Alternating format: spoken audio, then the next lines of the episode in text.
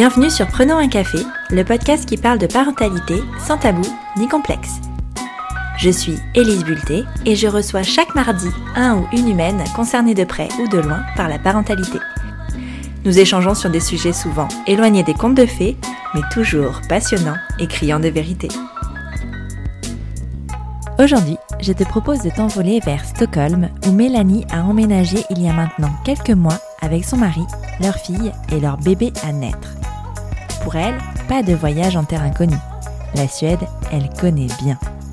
Élevée en France par deux parents suédois, elle a passé de nombreuses vacances dans ce pays nordique qu'elle a finalement choisi comme lieu de vie. Depuis l'emménagement, Ernest a agrandi la famille et Mélanie nous raconte tout de son accouchement à la suédoise qui n'a rien à voir avec la naissance parisienne de son premier enfant.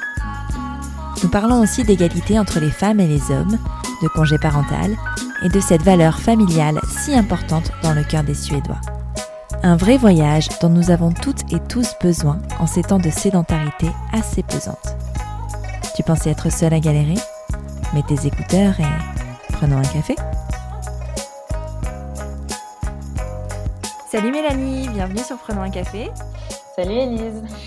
Je suis vraiment, vraiment contente de te recevoir. On parle de cet enregistrement depuis des mois maintenant, depuis, euh, depuis peut-être le début de ta deuxième grossesse. En tout cas, quand tu es, euh, es reparti en Suède. Après, voilà, on va remettre dans le contexte. Euh, je ne vais pas déjà spoiler, spoiler tout ça avant de, avant de te voir laisser la parole. Est-ce que tu peux nous parler un peu de toi, nous dire qui tu es, s'il te plaît? Alors, ben, je m'appelle Mélanie. Je vais avoir 31 ans là, lundi, donc très prochainement, le 15 Tu es le 15 mars comme Oui. ma fille. Ah! Bah, c'est une super date. Ouais. donc je vais avoir 31 ans. bah, je suis mariée avec Jonathan, et on a ensemble, deux enfants, donc Louise qui a 2 ans et demi et puis Ernest qui a tout juste, 2 mois. Voilà, donc on habite en Suède depuis quelques mois. Je vais poser la question que je pose toujours à mes invités. est-ce que tu as toujours désiré être maman? Oui, alors ça c'est une question à laquelle je peux répondre sans aucune hésitation. Aussi loin que je me souvienne, j'ai toujours voulu être maman, oui. Oui, oui, c'est dans mes souvenirs les plus lointains, en fait, il y a deux choses que j'ai toujours voulu être, c'était, maman et maîtresse. Alors maîtresse, ah ah, peut-être je suis plus trop sûre de vouloir être ça aujourd'hui, mais c'est vrai que c'était deux choses qui enfin, j'ai des très, très vieux souvenirs de quand je suis toute petite, voilà, je voulais être maman et être maîtresse et je suis devenue les deux. Eh bah, tu vois, hein, comme quoi, faut faut suivre ses suivre ses rêves. Est-ce que tu peux nous raconter un petit peu comment, comment tu as rencontré ton chéri et comment ça s'est passé? Alors, heu, donc on s'est rencontrés, heu, via des amis en commun. En fait, je l'avais croisé pas mal de fois sans qu'on se soit vraiment adressé la parole, en fait. Heu, voilà, dans dans dans nos cercles d'amis communs et puis, voilà, il y a eu un un jour où c'était un peu différent. Je pense qu'il y a quelque chose qui a changé, je l'ai vu différemment et heu, j'ai eu très envie de lui parler j'ai c'est vrai que c'est clairement moi qui ai fait le premier pas dans cette relation. J'ai essayé de voir ce qui pouvait l'intéresser pour, heu, me rendre aussi intéressante. Non, c'est vrai, heu, j'avais vu notamment que, il faisait du roller et qu'il était très, très fort en roller. Heu, donc heu, je suis carrément allée m'acheter une paire de rollers, heu et puis je lui ai écrit un peu comme ça, voilà, heu: «Je j'aimerais bien apprendre à faire du roller, ça te dirait pas de m'apprendre?» et et d'ailleurs, quand quand je lui avais demandé ça, il m'avait jamais répondu, en fait. Ah Heu, je ah oui, si, si, je me suis Pourtant, pris c'était une super technique de mais drague. oui! Non, mais je me suis pris un vent monumental à l'époque et puis c'est vraiment plusieurs mois plus tard, heu, qu'on a commencé à à échanger, discuter. Puis ouais, vraiment se rapprocher. Au début, on se voyait avec des amis, heu, on sortait souvent, heu, boire un verre et puis, progressivement, les autres, je pense qu'on ils ont commencé à sentir qu'ils étaient un peu un poids en fait, Ils se sont un peu sentis de trop, quoi. Je pense qu'on on se parlait quasiment que tous les 2 et cetera et puis et puis un jour, bah, justement, j'étais en Suède et heu et je suis revenue de Suède et heu, il m'avait proposé, heu, qu'on se voie et je pensais qu'on allait se voir avec, nos amis comme d'habitude. Et c'est parce que c'était toujours tellement évident que les autres étaient là et puis cette fois-là, ben, il était tout seul Et, et c'était notre premier date, on va dire, rendez-vous amoureux. on a bu un verre dans, dans, un bar qui est devenu notre QG. Et voilà, c'est un peu comme ça que notre histoire a commencé. C'est trop mignon. Tu parlais de la Suède. toi, tu es suédoise. Est-ce que tu, tu, peux nous dire, tu as, tu as grandi en Suède, est-ce que tu peux nous raconter un petit peu ton, ton enfance? Ah non, en fait, j'ai pas grandi en Suède. J'ai grandi euh, à Paris, en fait, de deux parents suédois qui, eux, euh, sont nés en Suède et ont fait euh, toute, enfin, toute leur enfance, etc., en Suède. Et en fait, quand, juste avant ma naissance, on a emménagé en France. D'accord. Donc, en fait, j'ai connu le système français plus que le système suédois. Après, je me considère vraiment suédoise dans le sens où, en fait, mes parents, ils, ils m'ont vraiment élevée à la suédoise et que euh, on a été énormément en Suède en fait. On passait toutes nos vacances d'été là-bas. Euh, ma famille est là-bas. Euh, j'ai appris le suédois. j'ai un lien très fort avec la Suède en fait. Mais l'école, je l'ai faite en France. Qu'est-ce que tu appelles toi une éducation à la suédoise? En fait, euh, je le mettrai un peu en parallèle avec l'éducation traditionnelle française. Enfin, c'est très différent. En fait, c'est vraiment aux antipodes. Euh, par exemple, ils, n'ont ont jamais crié. Ils parlent. Ils, sont, enfin, c'est des gens très calmes, euh, très posés. c'est un peu le caractère suédois. Ils, sont un peu tous comme ça. Les Suédois, ils sont assez posés. Ils évitent un peu les conflits. enfin, ils sont pas à l'aise avec le conflit. Euh, il n'y a pas de violence euh, physique, c'est-à-dire euh, ils mettent pas de, de fessées, etc. Ça, c'est vraiment, ça a disparu depuis très longtemps en Suède.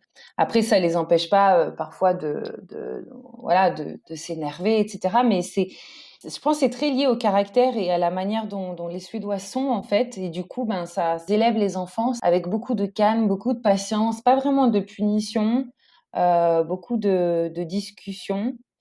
Et du coup, ben, c'est assez différent de ce qu'on connaît dans une éducation traditionnelle française. Est-ce que quand, quand vous êtes mis en couple avec ton mari, vous avez parlé assez rapidement des enfants?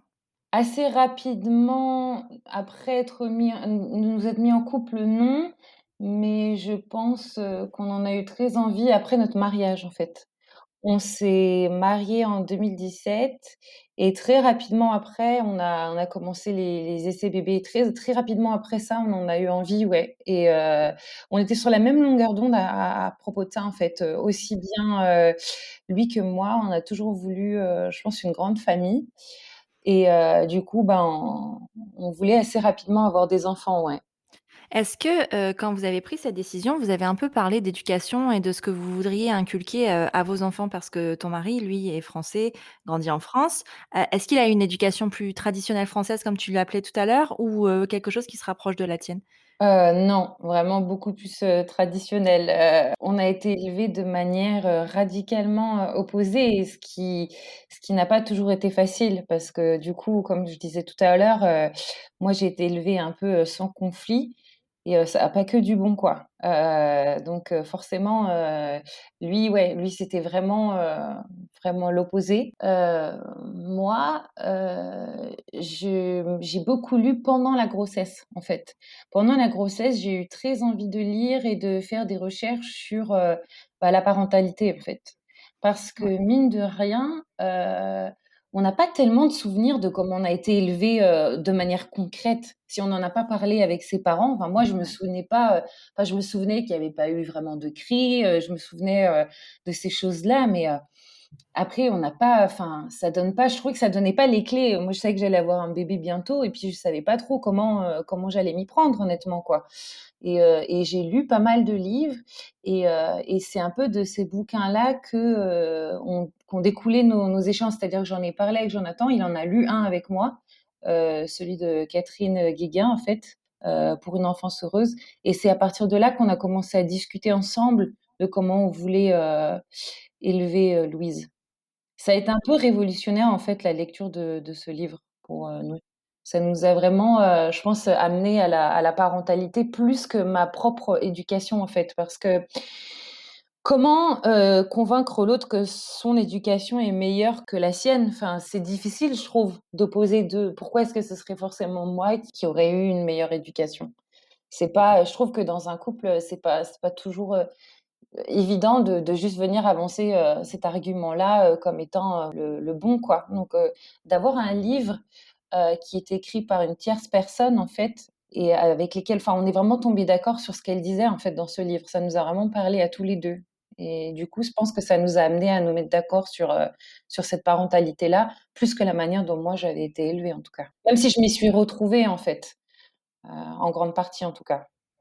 Ouais, ça donnait finalement les clés, les mots théoriques à ce que tu avais vécu dans la pratique, peut-être? Ouais, voilà, c'est ça. Après, elle est elle est pas très théorique, je trouve, dans ce livre, Non. hein, heu, c'est quand même très pratique et justement, c'est ça, moi, que je recherchais, en fait. Ce que j'avais besoin, Mmh. c'était, heu, beh, des outils, heu, pratiques pour, heu, pour élever ma fille. Enfin, j'avais besoin d'avoir des idées, en fait et heu, ça Ouais. m'a donné pas mal d'idées et de de directives. Après, bah, c'est un livre, hein, donc heu, on prend ce qu'on peut prendre après dedans et puis on s'adapte, heu, mais ça nous a donné, je pense, une une ouais, une certaine orientation pour notre parentalité, oui. Je vais revenir, heu, sur toi avec ta première grossesse parce qu'en fait, ce qui est aussi intéressant dans ton parcours, c'est que toi, tu as vécu 2 grossesses dans 2 pays différents. Comment tu as, mmh, vécu ton ta grossesse, ta première grossesse, son accompagnement? Heu, comment tu l'as trouvé? Est-ce que tu t'es sentie entourée? Pas du tout? Enfin, raconte-nous un peu tout ça. J'étais en France pour la grossesse de Louise et puis c'était aussi ma première grossesse, donc c'est c'est un peu difficile aussi à comparer dans le sens, bah, qu'il y a la première, c'est, bah, la première, hein, c'est celle où on découvre tout et heu, j'ai eu quand même un très bon accompagnement, moi, j'ai trouvé en France, heu, pour Louise avant la avant la naissance. Le seul truc que j'ai trouvé, c'était que c'était quand même très, très, heu, médicalisé, en fait. On fait énormément de de prise de sang, j'étais très stressée par, par ce que pouvait me dire la sage-femme. Au début d'ailleurs, au fait, au début, j'avais un suivi gynécologique et donc avec les touchés vaginaux, heu, enfin, c'est très invasif, j'étais pas à l'aise, et puis, heu, j'ai découvert pendant ma grossesse qu'en fait, je pouvais être suivie par une sage-femme, que j'étais pas obligée de voir un un gynécologue. En fait, c'est vraiment ah, si on a une grossesse sans pathologie, on peut très bien être suivi par une sage-femme. Donc dès que j'ai su ça, j'ai changé et du coup, mon accompagnement s'est nettement amélioré du fait d'être suivie par une sage-femme par rapport à cette, heu, cette gynécologue que j'avais qui était vraiment pas douce, heu, qui me prévenait pas des actes qu'elle faisait et dès le moment où je suis passée à une sage-femme, ça a été, heu, beaucoup plus respectueux. Elle est elle était vraiment chouette, mais n'empêche quand même avec une sage-femme, le suivi, il est, heu, surtout pour une première grossesse, on fait énormément de prises de sang, j'ai on surveille le poids tous les mois, il faut faire très attention à tout ce qu'on mange. Elle me le rappelait très souvent, c'était un peu, un peu stressant, je trouve. Heu, on se sent presque en fait, on nous dit que la grossesse, c'est pas une maladie, mais on se sent un peu malade, en fait, de par, heu, tout ce qu'on nous demande de faire et tout ce qu'il faut surveiller. Ça paraît pas être quelque chose de tellement naturel, tellement qu'on est un peu, heu, bah, surveillé en permanence, sur, sur ce qu'on fait et ce qu'on doit pas faire et cetera.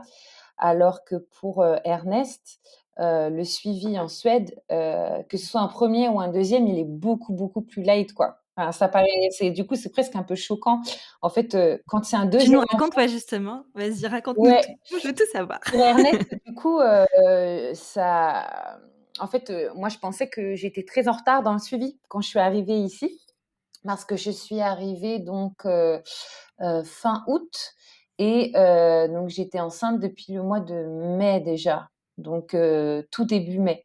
Donc ça faisait déjà plusieurs mois et moi, ça y est, j'étais un peu paniquée. «Oh là là, j'ai j il faut que je m'inscrive tout de suite, heu heu, il faut tout de suite à mon avis, j'ai une échographie Mmh. à faire» et cetera et puis parce que je connaissais Ouais, pas, ça, c'est c'est c'est ce qu'on fait en France parce qu'en plus, toi, tu habitais à Paris, dans les grandes villes, on te stresse vachement sur ça. Moi, tu vois, à Lille, c'était pareil, il il fallait, s'inscrire, à peine tu fais pipi sur le bâton, faut t'inscrire à la maternité limite, Ah mais c'est mais mais c'est exactement ce que j'ai dû faire pour Louise puisqu'en fait, en plus, j'ai voulu accoucher dans une petite maternité, un peu physio, amie des bébés et du coup, dès qu'il y a le plus, il faut appeler sinon on n'a pas de place.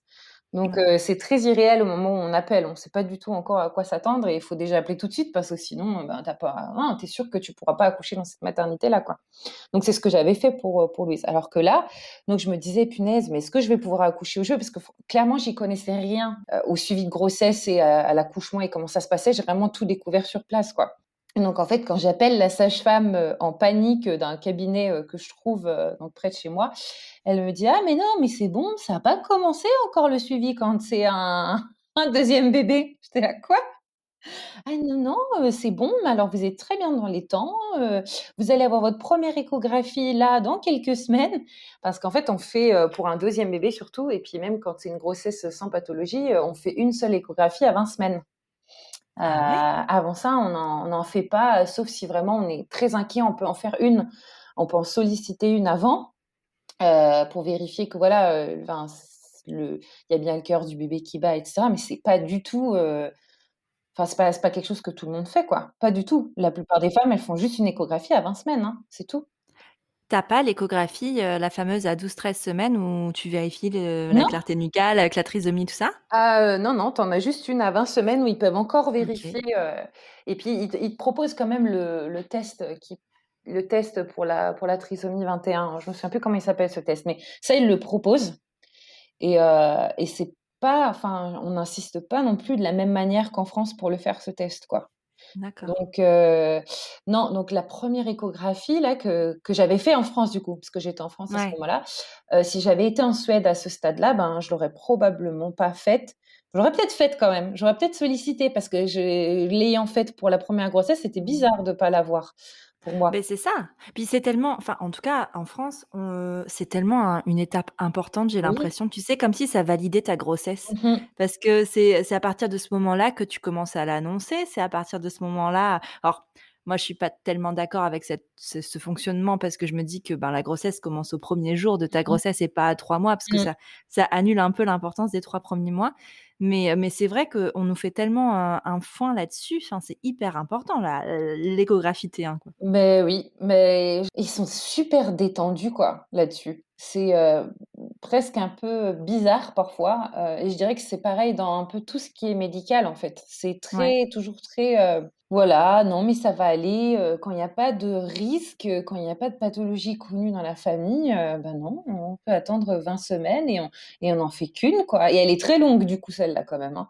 Ils regardent le bébé. Alors là, pour le coup, ils ont regardé Ernest sous toutes ses coutures. elle était super concentrée, elle vérifiait tout. Et, et c'était un bon moment pour moi d'avoir cette échographie-là. Mais c'est vrai que c'est, je savais aussi que c'était la seule que j'aurais en Suède. Quoi. J'en ai pas eu une après non plus. C'est vraiment euh, la seule et unique. Euh, donc, euh, et, puis, et puis après, donc, en dehors de, l'échographie, le suivi, il est au début vraiment très, très light. Quoi. Tu, tu vas voir la sage-femme, elle te pose quelques questions. Sur comment ça va. Je pense qu'on a pris mon poids. On m'a pesé, je crois, deux fois sur toute la grossesse. On m'a fait un seul bilan complet sanguin ensuite, on a pris. Ouais, une fois, j'ai fait l'espèce de pipi, là, les urines euh, pour, pour vérifier ça. Et puis, j'ai fait euh, deux, trois fois euh, la glycémie, quoi, avec juste une petite piqûre dans le doigt que la sage-femme fait directement, qu'elle vérifie avec sa machine. Et puis, c'est tout, en fait. Il n'y a, il a pas plus que ça à niveau suivi médical. Donc, c'est très, très, très léger. et puis, même, il y a d'autres trucs qui sont très différents. Par exemple, en Suède, on, on nous laisse manger des sushis. Ah ouais? Ouais, genre le poisson cru, ça pose aucun problème du moment qu'il est frais du jour, quoi. D'accord. Euh, la plupart des Suédoises, elles continuent à manger du poisson cru pendant toute leur grossesse et puis euh, visiblement ça se passe bien. Donc j'avoue, je me suis un peu lâchée sur, euh, sur cette deuxième Parce que j'allais dire, est-ce que toi, du coup, tu t'es mis en mode sushi, poisson sushi? Mmh, j'ai un peu de mal au début et puis et puis il y a par exemple ma tante qui, qui avait relu sur le site officiel. En fait, il y a un site officiel des recommandations pour pour, euh, pour les femmes enceintes et tout. Puis elle m'avait montré, euh, regarde, non, mais c'est vraiment marqué, tu peux manger des sushis, quoi. Enfin, ne t'en fais pas si c'est frais du jour. Et, euh, et, elle en avait fait pour l'anniversaire de, de, ma cousine. Du coup, bah, je me suis un peu lâchée. À partir de là, je me suis dit, bon, allez, si on trouve un resto qui est fiable et c'est vraiment du poisson frais et tout, bah, je vais pas m'en priver, quoi. Donc j'en ai mangé. J'aurais jamais osé pour la, pour la première. Ben, on te dit tellement qu'il faut pas le faire, en fait. Tu vois, c'est ce que tu disais tout à l'heure, c'est qu'en France, on est tellement plein d'injonctions et d'interdictions sur la grossesse que ben t'oses pas. Moi, manger un, j'ai déjà mangé un, une tranche de saucisson sec, j'avais l'impression d'être hors la loi. Enfin, genre, je faisais un truc de grave. Ah ouais. Non, c'est vrai qu'on est super stressé. Moi, pour Louis, j'ai tout éliminé. Hein. Je, je mangeais rien de tout ce qui pouvait être interdit. Euh, je faisais hyper attention. Et puis, par exemple aussi, euh, pour, euh, pour Ernest, du coup, là, en Suède, il vérifiait pas du tout la, toxoplasmose. Donc, non, non, il y a le suivi, il est très, très light. En tout cas, les premiers mois, tu vois très peu la sage-femme. D'ailleurs, les premiers mois, tu la vois pas. Puis ensuite, tu la vois une fois par mois à peu près. Et en fait, par contre, oui, le suivi se resserre à la fin de la grossesse. Et là, tu vois la sage-femme euh, toutes les deux semaines, puis toutes les semaines à la, à la fin, en fait. À la fin, c'est un, un, suivi. Euh, alors, par contre, ce qu'elle fait à chaque fois, c'est qu'elle euh, mesure la taille du ventre. Ça, elle l'a fait mensuellement, mais c'est le seul truc qu'elle a vraiment. Ah oui, et écouter le cœur du bébé. Ça aussi, on l'a fait mmh. à chaque fois. Voilà. À la fin, je la voyais tout le temps. J'ai l'impression d'avoir tout le temps, alors qu'au début, on se voyait quasiment pas, quoi. Comment tu t'es sentie, toi, dans cet accompagnement-là? En, comparaison avec le premier, justement qui, encore une fois, était un premier, donc plus bah, Du coup, oui, voilà. En fait, c'est, je trouve que c'est très, très difficile de comparer parce que pour la première, finalement, je pense que quand même, malgré tout, d'avoir un suivi très régulier avec beaucoup de choses, ça me rassurait, même si ça me stressait en même temps. Euh, à chaque fois que les résultats sont bons, on est rassuré. En fait, on est stressé et tout de, devoir le faire, mais à chaque fois, c'est, ça apporte quelque chose de rassurant. Et euh, pour le deuxième bébé, de toute manière, j'étais beaucoup moins tendue, quoi. Donc, j'avais pas euh, le fait finalement que le suivi soit plus light. Bah, ça me posait pas vraiment problème. c'était plus léger, mais voilà, je me sentais sereine, je me sentais en confiance par rapport à ce bébé. Je le sentais bien bouger. je savais que j'avais pas de j'avais pas de problème particulier euh, pour, pour, cette grossesse. Donc en fait, ça m'a fait très. Je pense que ça m'a fait du bien d'avoir le suivi que j'ai eu en France pour un premier bébé, et ça m'a fait du bien d'avoir le suivi que j'ai eu en Suède pour un deuxième bébé. Peut-être que pour un premier bébé ici, euh, si euh, j'avais su comment ça se passait en France, j'aurais peut-être été un peu stressée que ce soit si léger en Suède en, en, comparaison, quoi. Mais mais peut-être pas en fait, parce que quand je parle avec des mamans ici elles trouvent le suivi très bien. Hein. Elles se disent pas euh, qu'il manque euh, des choses en fait. Est-ce que tu dirais euh, qu'en Suède, on laisse peut-être un peu plus de place à la santé mentale qu'en France? Est-ce qu'on te pose ce genre de questions? Est-ce qu'on te demande si tu vas bien ou pas du tout? Oui, alors oui, oui, carrément. je trouve qu'ils posent beaucoup cette question-là pendant le suivi de grossesse et même pour l'accompagnement après. Euh, j'ai vraiment là, en fait, euh, on est suivi par une sage-femme jusqu'à huit semaines après la grossesse.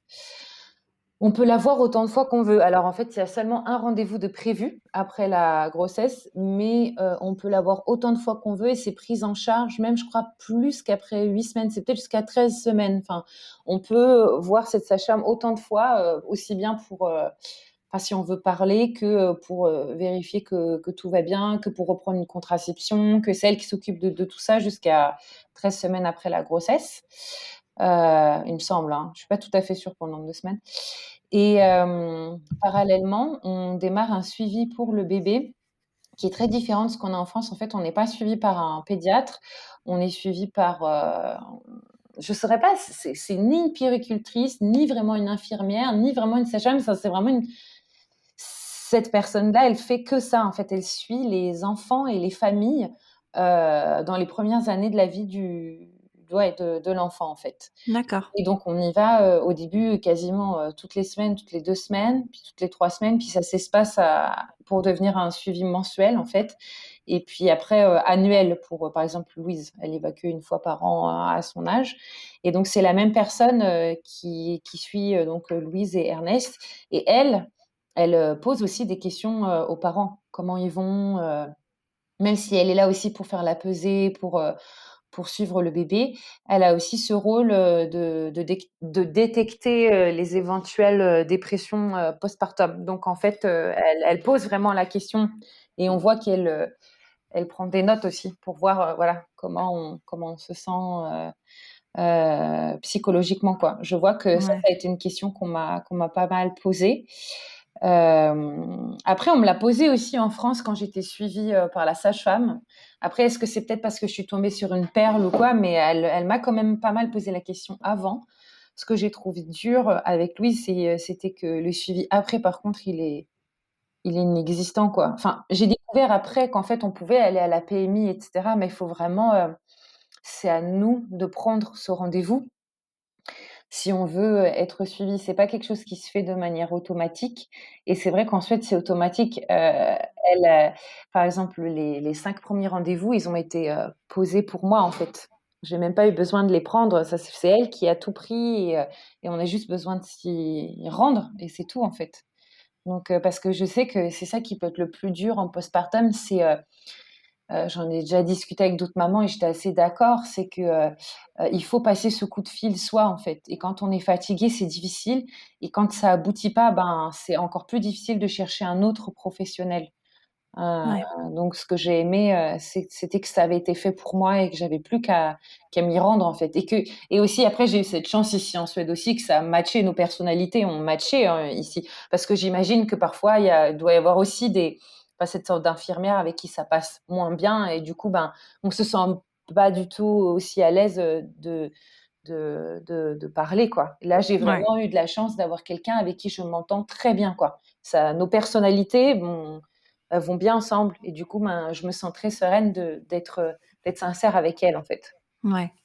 Ok. ça aide bien. Tu as, tu as parlé de ton accouchement euh, récent sur euh, les réseaux sociaux. C'était un... J'ai pleuré, hein, très honnêtement. Ah oui Ah bah oui, mmh. oui. Eh, on va parler d'accouchement. Euh, comment déjà, toi, tu avais vécu ton accouchement pour Louise? Alors, mon accouchement pour Louise, du coup, je, comme je te disais tout à l'heure, j'ai choisi une maternité qu'on appelle physiologique, enfin amie des bébés, où normalement toutes les sages-femmes sont formées à, à pouvoir accompagner pour l'allaitement, etc. Euh, j'avais déjà un projet euh, un plus ou moins physio et j'avais déjà, euh, je m'étais déjà pas mal renseignée quand même, mais comme c'était un premier bébé et que j'y connaissais rien, je me disais voilà peut-être que je tenterais sans la péridurale, peut-être que je prendrais la péridurale. et ce que j'aimais c'était qu'on m'avait, enfin j'avais beaucoup de, copines qui avaient accouché là-bas donc je connaissais assez bien cette maternité, j'en avais entendu pas mal de bien et, euh, voilà, je, je, me dirigeais vers un projet plus ou moins physio. J'avais même fait un projet de naissance où j'avais écrit que voilà, j'aimerais bien tenter sans la péridurale, j'aimerais bien accoucher dans l'eau. Euh, et en fait, après, ce qui s'est passé, c'est que j'ai eu un accouchement extrêmement rapide pour un premier bébé et que j'ai accouché en quelques heures, quoi, en quelque chose comme trois heures. Ah euh, ouais, donc en fait, euh, j'ai fait un, pré-travail à la maison, tu sais, les fameuses deux heures classiques où on attend, on attend la régularité des contractions. Et en fait, euh, au bout de deux heures, les contractions n'étaient pas vraiment régulières, mais je me suis quand même rendue à la maternité. Et là, en fait, de là, j'étais ouverte à un, donc c'était vraiment pas vraiment lancé. Mais finalement, ça, à, à, partir du moment où j'étais à la maternité, tout s'est enchaîné très vite. Et, euh, et c'était tellement euh, flippant en fait que ça s'enchaîne si vite pour un premier bébé que moi j'ai un peu perdu pied et que j'étais pas prête. Et aussi, ce que j'ai oublié de dire, euh, c'est fou que j'ai oublié de dire ça, c'est que pour Louise, j'ai fait, on a fait un suivi en autonomie. D'accord. Et c'était génial, hein, le suivi euh, de pour voilà pour entrer en contact avec Louise et tout par le toucher, euh, la place super que ça a laissé à, à mon mari aussi dans, dans cette préparation. Donc on s'est senti très proche de, de Louise, on la sentait bien bouger, etc. Mais j'ai trouvé que la préparation à l'accouchement pour euh, pour en autonomie, elle est pas, enfin moi elle m'a pas du tout convenu en fait. est ce qu'elle nous disait, c'était de pas nous, nous concentrer sur la respiration. Donc moi, j'étais persuadée que la respiration, c'était pas essentiel. Ce qu'il fallait, c'était se concentrer sur la pièce, se concentrer sur le bébé, accompagner les vagues, mais sans penser à la respiration. Et je pense que du coup, ça a fait que je me suis énormément crispée et que j'étais persuadée de bien faire, mais en fait, c'était pas une bonne manière de faire. Et l'accouchement allant très très vite, euh, j'ai un peu perdu pied. Après, j'ai aussi pas eu de chance, c'est que j'ai accouché une nuit où toutes les salles étaient prises et je crois qu'elles étaient deux pour euh, neuf mamans, un truc comme ça. Ah oui. Donc en fait, la sage-femme, et moi je savais pas hein, que c'était pas normal. Je l'ai vue pour euh, l'accueil, donc quand elle a vérifié euh, si j'étais vraiment en travail ou pas. Ensuite, je l'ai vue pour qu'elle m'installe le monito et qu'elle me l'enlève. et ensuite, je l'ai revue que pour, pour la pousser à la fin. Donc si tu veux, heureusement que ça a été très court parce que sinon je pense que j'aurais pu avoir un accouchement horrible. C'est-à-dire, euh, je m'en suis pas rendu compte parce que ça a été tellement vite que du coup, euh, moi, en trois heures, c'était plié et que euh, du coup, j'ai pas vu le temps passer. Mais finalement, je n'ai quasiment pas vu de sage-femme. Et en plus, au début, j'étais donc dans la salle des urgences parce que toutes les salles étaient prises. Donc, tu imagines une salle où il y a rien en fait. C'était super petit, je pouvais rien faire, j'avais rien. C'est un peu glauque souvent les salles d'urgence comme ça. Oui, et puis c'était même pas un vrai lit d'accouchement. Tu sais, mmh. c'est juste l'espèce de lit pour autosculpter, mais c'est pas du tout le gros lit que tu peux bouger de la même manière. Donc j'avais rien en fait. On m'a envoyé, on m'a assis, on m'a refilé une petite balle, mais c'était une minuscule balle, donc pas du tout adaptée pour s'asseoir dessus. Donc j'étais là à pas savoir gérer mes contractions et j'étais pas accompagnée, j'avais personne. En fait, j'avais que Jonathan, mais Jonathan, lui, c'était première grossesse. Il a fait du mieux qu'il a pu, et moi, je me suis, me souviens m'être beaucoup suspendue à lui, et puis on était là tous les deux un peu désemparés, quoi, de, par, euh, mmh. par la situation. Et euh, j'ai compris après, en fait. J'ai compris, en fait, j'ai seulement compris que c'était anormal que j'avais pas eu de sage-femme et que, que ça aurait pu être très euh, douloureux si ça avait été plus long. Quand, quand il y a eu cette fameuse pétition Une femme, une sage-femme. Euh, qui a été lancé par un Ouais, mais c'est là que j'ai eu un coup. En fait, c'est comme si j'avais revécu mon accouchement à ce moment-là. C'est vraiment à ce moment-là que j'ai réalisé que euh, mon accouchement, euh, j'avais eu de la chance que ce soit rapide, quoi. Parce que je pense que toutes les mamans, cette nuit-là, elles étaient plus ou moins livrées à elles-mêmes, puisque deux femmes, deux sages-femmes pour toutes ces femmes, bah, elles ont dû être seules très longtemps, quoi. Mais c'est ce qu'elle expliquait en plus euh, dans sa pétition, justement. Enfin, euh, c'est une pétition qui est portée par Anna Roy, par euh, Clémentine Sarlat, par Clémentine Gallet et par Alison, j'ai oublié son nom de famille, mais qui a créé la marque Tagine Banane, c'est ça? Qui, pour remettre dans le contexte, hein, qui, a, qui demande en fait qu'il y ait une, une sage-femme par femme qui accouche parce que c'est le meilleur moyen d'accompagner, parce que les sages-femmes, pendant les accouchements, elles accompagnent je sais pas, enfin, jusqu'à autant de. Elles peuvent être très peu, elles vont voir jusqu'à 4-5 femmes comme ça sur, sur une période d'accouchement, en fait. Et c'est. C'est horrible. Et du coup, tu vois, ben, en fait, elle était super pressée, même pour, pour la pousser, qui s'est en fait pour moi déroulé. Je crois que sur mon compte rendu d'accouchement, c'est marqué 7 minutes. Donc ça a été hyper rapide, mais même dans ces 7 minutes, elle a trouvé le moyen de me mettre la pression de dingue, quoi c'était euh, il fallait enfin c'était urgent il fallait faire ça vite euh, et euh, et j'ai pas pu choisir ma position alors que c'était précisé que je voulais pas accoucher sur le dos. J'ai pas compris ce qui s'est passé en fait. On m'a mis quand même sur le dos alors que c'était une maternité connue pour qu'on ait le choix de position et du coup, je me suis retrouvée dans cette position malgré moi. Après, il faut savoir que ça a été très vite. Tout s'est enchaîné très vite. Et c'est vrai que moi, j'ai senti que le bébé allait sortir et elles étaient paniquées, j'étais pas branchée ni rien. Donc je pense qu'elles avaient aussi peur de pas sentir euh, le cœur du bébé, etc. Mais c'est vrai que euh, en comparaison avec le deuxième accouchement que j'ai eu, euh, le deuxième du coup, il paraît moins idyllique qu'il était tant que j'avais pas eu d'autres expériences. Donc je l'ai pas non plus mal vécu. C'est juste et c'est c'est juste que heureusement que ça a été rapide quoi. Puis c'est le genre de choses où tu t'en rends parfois compte après, tu vois, moi par exemple, j'ai analysé mon accouchement, tu vois, ma fille va avoir 4 ans, donc lundi, euh, je crois que ça fait moins d'un an, euh, ouais, moins d'un an que j'ai compris ce qui s'était passé pour mon accouchement et de... Alors que je l'ai très bien vécu. Moi, pour le coup, tu vois, moi j'ai accouché pendant 36 heures. Donc, euh, dans ta situation, ça aurait été l'enfer, je pense.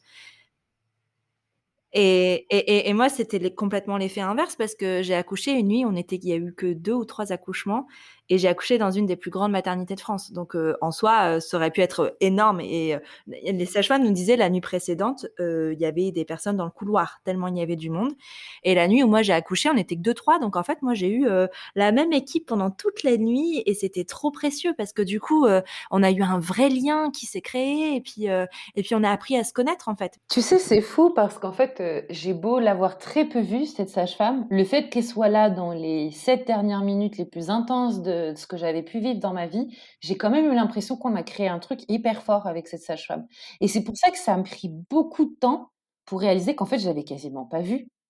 J'ai eu l'impression pendant longtemps qu'elle avait été là et tout. Et c'est vraiment en rediscutant avec Jonathan que j'ai réalisé qu'en fait, non, j'ai pris un bain, c'est vrai, qui a duré 40 minutes. J'étais toute seule pendant ce bain.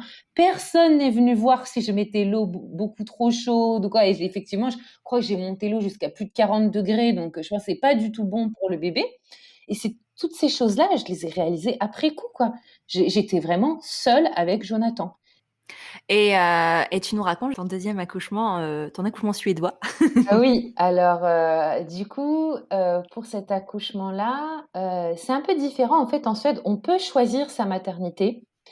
on l'a choisi tout au même moment de sa grossesse, donc vraiment à la fin. On l'a choisi, je crois, autour de la 25e semaine, un truc comme ça.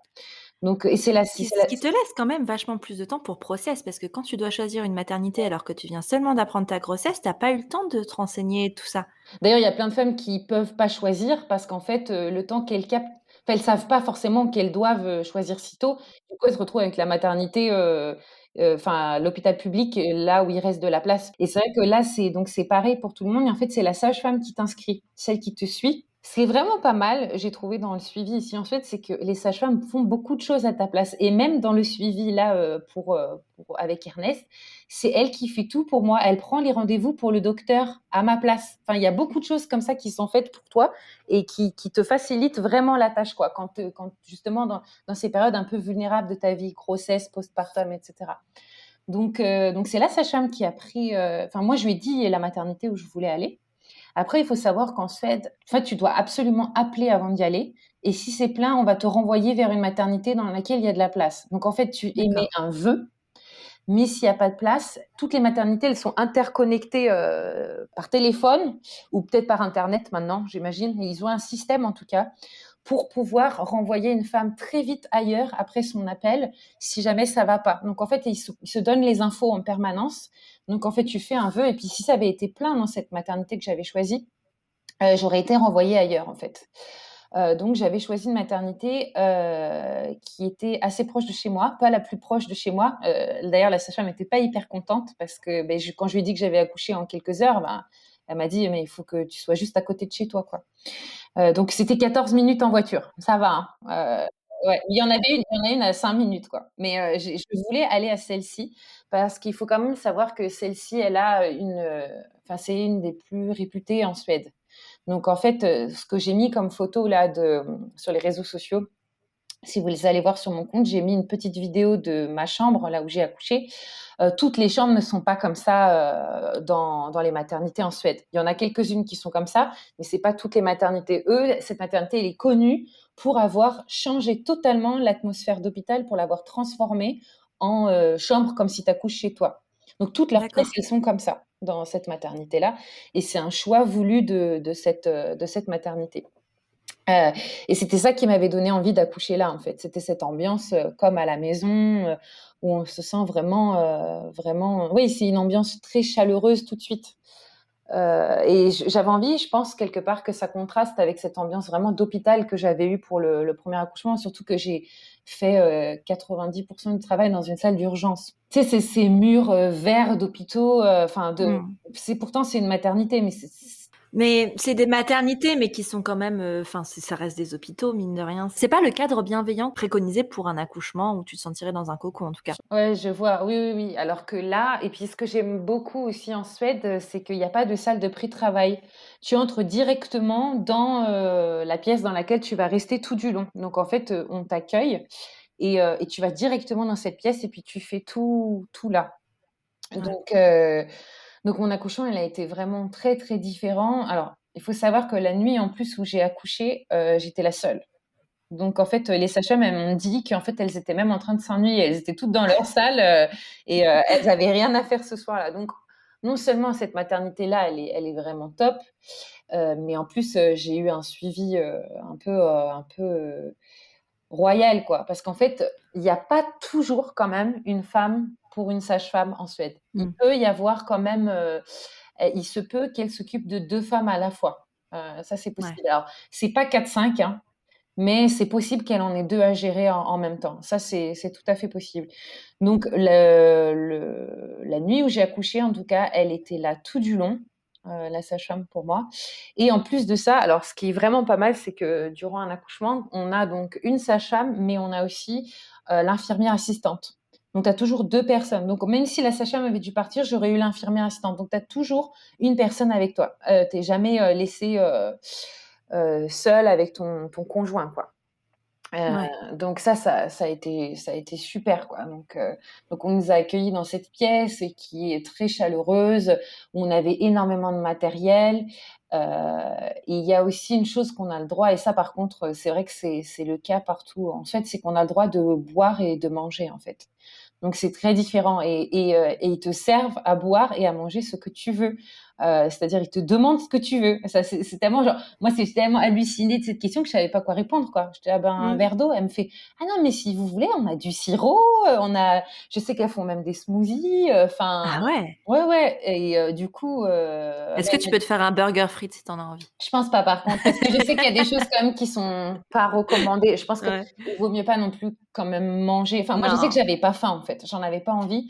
Je pense qu'il vaut mieux. Je pense que c'est plutôt des petits snacks, des trucs comme ça. Euh, ouais, puis de toute façon, ton système digestif, il, s'arrête, en fait. Euh, donc, du coup, euh, si tu manges, ben, il y a un risque que ça ressorte. Donc, c'est peut-être pas une bonne idée. Je crois que c'est assez rare les femmes qui ont faim, sauf quand ça dure très longtemps. Mais moi, après, il faut, faut, savoir que j'ai accouché en, en moins de 50 minutes. Puis il était 2 heures du matin. Donc, non, j'avais pas faim du tout. Par contre, c'est vrai que j'ai eu, sur ce court laps de temps, hyper soif et que, euh, et que ben, j'ai pu boire quoi. Et ça, ça c'est elles qui m'ont apporté à boire, euh, qui m'ont qui m'ont resservi plusieurs fois, euh, qui sont assurées. En fait, j'étais vraiment au petit soin quoi. En fait, il y avait cette sage-femme qui était concentrée sur moi tout du long pour tout l'aspect psychologique et pour me soulager par des techniques naturelles parce que donc j'ai décidé en fait la première question qu'elles m'ont posée quand je suis arrivée c'est avant même de me poser une question, il y a eu un pop-up sur leur page qui est apparu, qui a été mis en place par ma sage-femme qui m'avait suivi, genre alerte, accouchement, premier accouchement hyper rapide. Donc en fait, ce, qui est, génial, c'est que, euh, et ça c'est aussi toujours comme ça le cas en Suède, c'est que tu as un dossier qui est euh, informatisé et du coup, peu importe le praticien que tu vas voir, il voit tout ton dossier. Et donc, les, les sages-femmes, les médecins peuvent annoter, mettre plein de trucs. Et donc, elle, quand elle l'a vu, elle a eu un pop-up genre euh, attention, premier accouchement très rapide, il faut la prendre en charge tout de suite. Donc, elle m'a tout de suite demandé euh, bon, tu vas probablement euh, accoucher très rapidement. Qu'est-ce que tu veux comme type de Est-ce que tu veux un Est-ce que tu veux la péridurale Est-ce que tu veux quelque chose? Et moi, j'ai tout de suite dit non, hein, je, voudrais vraiment accoucher sans péri pour celui-ci. Je, je, me sens prête, je me suis préparée à ça. Et, euh, et donc ensuite, elle m'a, elle m'a examinée. Elle m'a examinée euh, qu'une fois. Euh, et puis à partir de là, elle, son rôle, c'était s'assurer que je vais bien et me soulager de d'autres manières. Et après, l'assistante, elle, du coup, elle faisait tout ce que la sage-femme lui disait. Donc, par exemple, euh, est-ce que tu peux m'apporter tel truc? Est-ce que tu peux lancer le bain? Parce que du coup, j'avais demandé d'accoucher dans le bain. Donc, en fait, elle, est restée avec moi pendant que l'assistante, elle est allée faire couler le bain. Donc, j'avais vraiment deux personnes euh, qui étaient 100% là pour moi en permanence. Donc, euh, ça, ça a fait une différence de dingue. Euh, et surtout, du coup, ça a fait que j'ai pu, je pense, accoucher euh, sans péridurale, alors que c'était déjà ma volonté pour, euh, pour Louise. Mais pour Louise, en fait, j'ai sur la fin, j'ai demandé la péri alors que j'accouchais dix minutes après. et ils me l'ont posé parce que je suis entrée dans, un, dans le mode Godzilla, en fait. Je suis devenue complètement. J'étais la fameuse phase de désespérance. Ouais, voilà. Et en fait, ils me l'ont posé alors que c'est je pense qu'elle s'en est même pas rendue compte à sa chambre parce qu'elle n'avait pas été avec moi, en fait. Elles, elles me l'ont posé, quoi. Ils ne se sont même pas posé de questions. Ils se sont même pas dit, mais peut-être qu'en fait, elle va accoucher dans les 10 minutes, ça sert à rien de lui mettre la péri, on ferait mieux de l'encourager, alors que surtout que c'était son projet à la base. Non, c'était euh, non, non, on va lui mettre la péri. On est l'anesthésiste est venu, il a eu le temps de la poser, et puis euh, dix minutes plus tard, j'avais Louise dans mes bras. Quoi. Elle n'avait pas le temps de penser, vraiment de penser à toi et à ce que tu voulais, puisque elle était peut-être, enfin, son cerveau était peut-être même pas avec toi, peut-être qu'elle était avec une autre qui avait un, accouchement très difficile, en fait, finalement. C'est vrai, et ça, tu t'en rends pas compte quand c'est ton bah Tu, tu, penses même pas qu'il y a d'autres femmes. Toi, tu as envie qu'on s'occupe de toi et tu peux pas discuter dans ta bulle. Donc, euh, et, là, donc pour, pour Ernest, euh, j'étais, en fait, elle cette sage-femme, elle m'a boosté, quoi. Elle m'a boosté. Elle a pas arrêté de me dire, euh, tu vas y arriver, tu es la meilleure. Euh, tu peux le faire. Euh, et, euh, et j'étais beaucoup plus actrice de, de, de, cet accouchement. Du coup, j'étais, beaucoup plus connectée à mes sensations. Et en fait, j'avais une équipe, quoi. J'avais Jonathan, j'avais la sage-femme et j'avais l'assistante. J'avais un trio pour me, pour me soutenir à tout instant, quoi. Et, et, du coup, je me suis sentie vraiment très, très forte et vraiment capable. Et, et elles, m'ont, elles m'ont tout donné pour me soulager autrement. Elle, m'a beaucoup pressé les côtes, ça m'a fait, beaucoup de bien. Pendant les contractions, je me suspendais à Jonathan. Euh, et puis j'ai pris aussi euh, du... C'est très très très fréquent ça en Suède, euh, le gaz hilarant. Euh, c'est ce que prennent la plupart des femmes en fait. La péri est beaucoup moins répandue en Suède. Je crois que c'est 50% pour un premier bébé et 30% pour un deuxième. Et c'est aussi lié au fait qu'ils proposent beaucoup beaucoup d'autres alternatives en fait, notamment le gaz qui est très très apprécié euh, en Suède. Moi j'ai eu du mal à l'apprécier et comme j'ai eu un accouchement très rapide, ça a vraiment marché qu'à la toute fin. Au début, je me sentais complètement, euh, ça marchait après coup. Donc j'étais comme shooté, mais après coup. Euh, et euh, vraiment, par contre, sur la toute fin, pour les contractions les plus douloureuses, euh, par contre, on peut pas prendre, ensuite, on peut pas prendre le gaz pour, pour les pousser quand le, bébé sort. Mais du coup, je m'en suis, je, m'en suis servi pour les toutes dernières contractions pour, quand le col s'ouvre. Et, et, ça, ça m'a, ça m'a fait beaucoup de bien aussi. et ensuite, bah, du coup, j'ai pu choisir la position que je voulais. C'est moi qui c'est moi et mon corps qui a poussé. On m'a pas, on n'a pas dirigé du tout mes poussées en fait. La seule intervention qu'il y a eu, c'est la sage-femme pour quand la tête est sortie. Elle m'a juste dit, c'est bien si là toi tu essayes de de pas pousser en même temps que ton corps pousse en fait pour éviter la déchirure.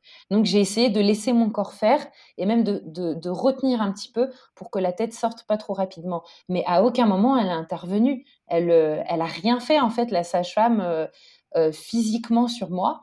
Et la première personne qui a attrapé le bébé c'est c'est Jonathan. C'est oh.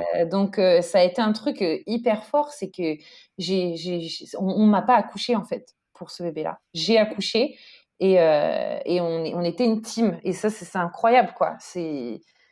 C'était super fort parce que ben, j'ai fait ça, je, je l'ai fait et c'était moi qui l'ai fait. J'ai pas eu besoin euh, euh de, de, de médicaments. J'ai réussi par moi-même, quoi.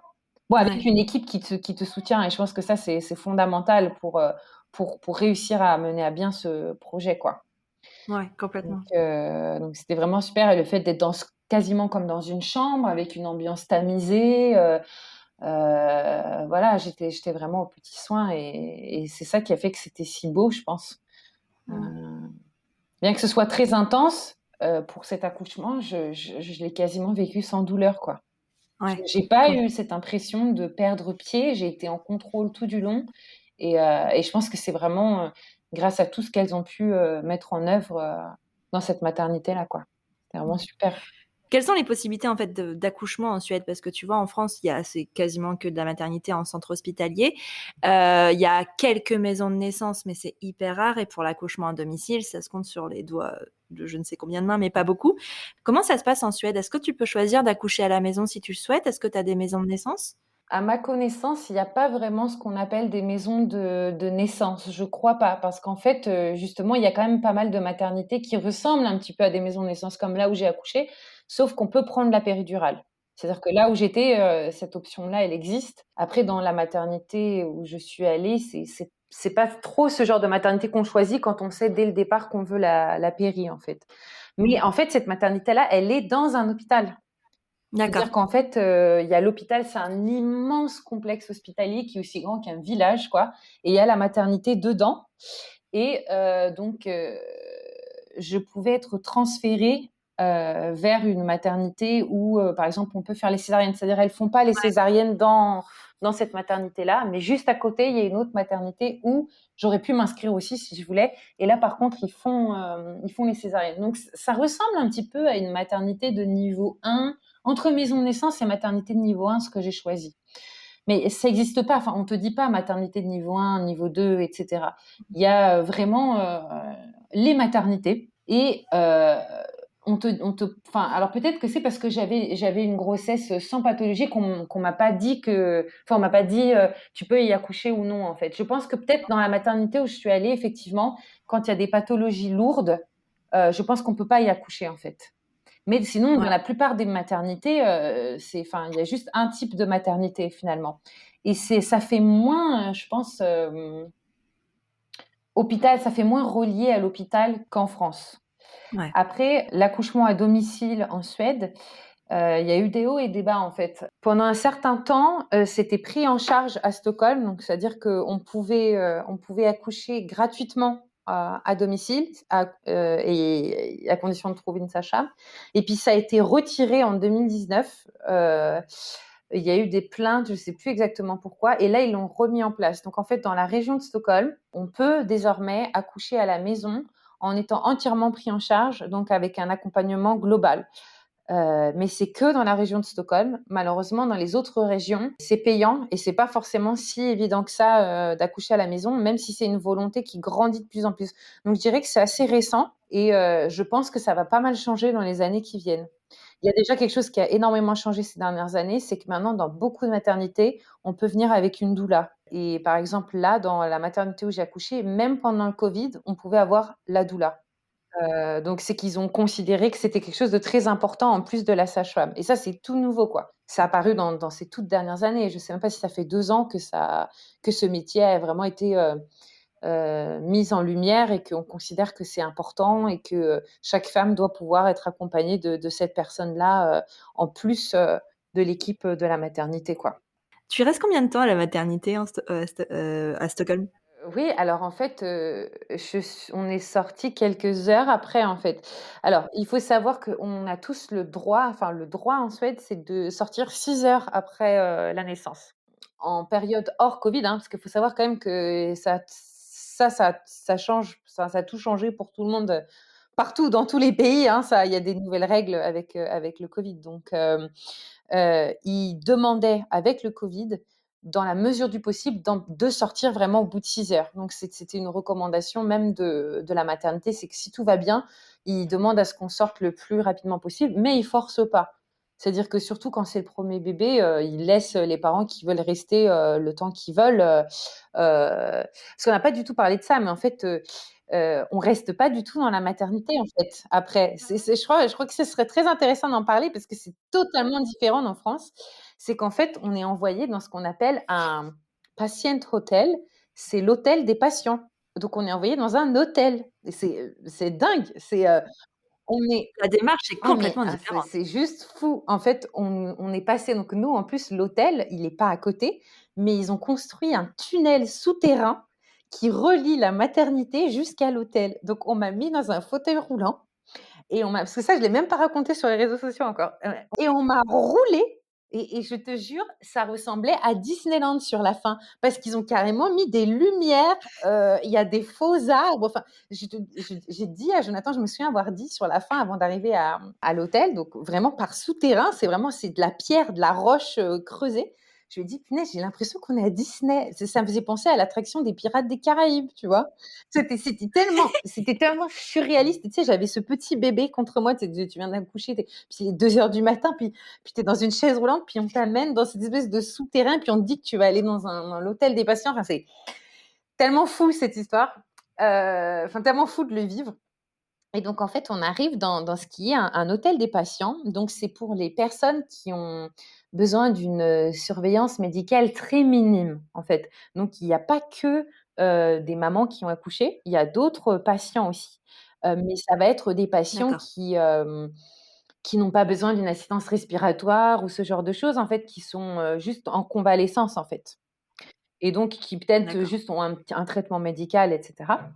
Et donc, et donc, en fait, on nous attribue une chambre qui est exactement comme une chambre d'hôtel. Donc, on a eu un lit double où on pouvait être donc avec Jonathan et le bébé entre nous, quoi. C'est super. C'est la chambre, c'est vraiment c'est comme une chambre d'hôtel. Bon, la nôtre était un peu petite, on n'a pas eu énormément de chance ce jour-là. Il y avait pas mal de chambres déjà prises, mais c'est, enfin, on se sent plus du tout comme dans un autre. on n'est plus à l'hôpital en fait.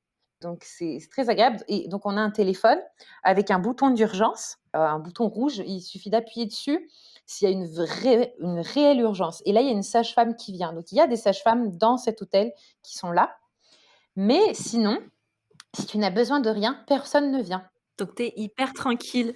T'as pas euh, la puéricultrice qui te frappe à 7 heures du matin quand tu dors depuis une demi-heure. Euh. Personne ne vient te voir. Et ça, c'est que ce soit le premier ou le deuxième bébé. Si tu n'as pas besoin, on vient pas te déranger euh, du tout.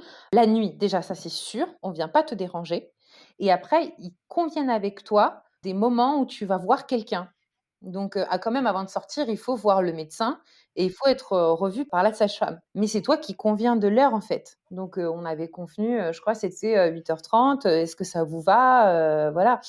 Il n'y a pas, enfin, on va jamais entrer dans ta chambre et encore moins sans toquer, quoi. Ouais, c'est ça. Parce que ça, c'est le, c'est le quotidien d'un séjour à la maternité en Ah oui, moi, hein, je me souviens, elles, entraient comme dans un moulin, quoi.